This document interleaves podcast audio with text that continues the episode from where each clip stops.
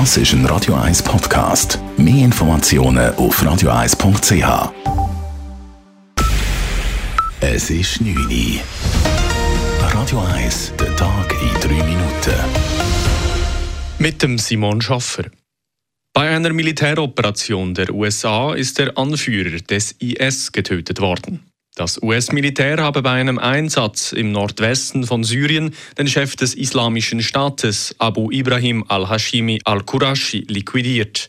Das teilt US-Präsident Joe Biden auf Twitter mit. Der Chef des IS habe sich mit Sprengstoff selbst in die Luft gejagt.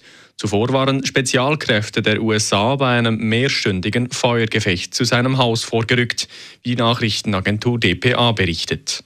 Laut der syrischen Beobachtungsstelle für Menschenrechte sind beim Einsatz der USA gegen den Islamischen Staat auch 13 Zivilpersonen ums Leben gekommen, darunter auch Kinder.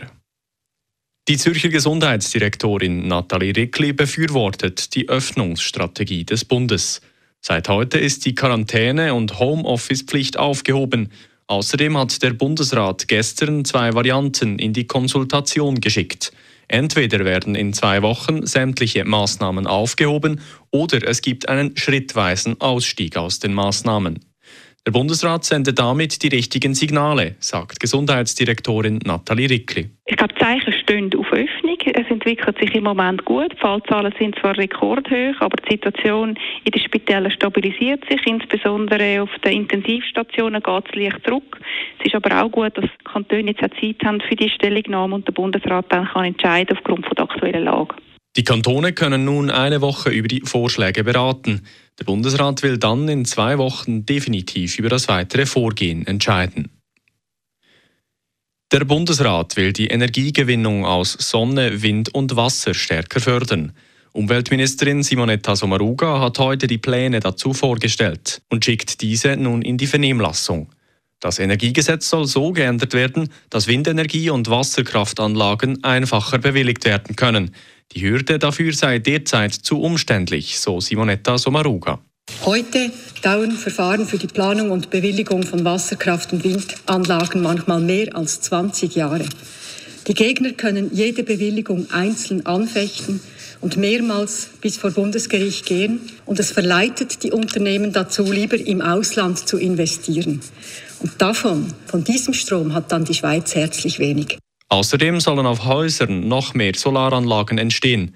Der Ausbau von solchen Anlagen soll mit Steuerabzügen und vereinfachten Zulassungen vorangetrieben werden. Bei der Swisscom kommt es an der Spitze zu einem Wechsel. Nach neun Jahren hört Urs Scheppi als CEO des Telekom-Konzerns per Ende Juni auf.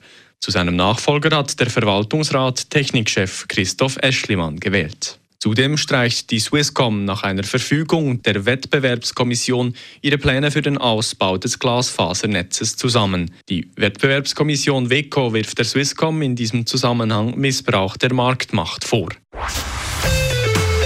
Radio 1 Wetter. In der Nacht kann sich örtlich Nebel bilden. Morgen am Freitag wird es dann, nachdem sich die Nebelfelder wieder aufgelöst haben, teilweise sonnig bei maximal 3 Grad. Am Nachmittag kann es gerade im Rheingebiet zu dichteren Wolkenfeldern kommen. Das Thermometer kann am Nachmittag bis auf 8 Grad steigen. Das war der Tag in 3 Minuten.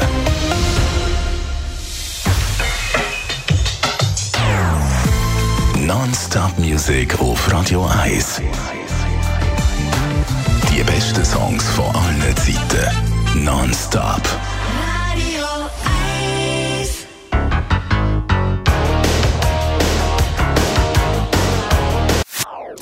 Das ist ein Radio 1 Podcast. Mehr Informationen auf radio1.ch.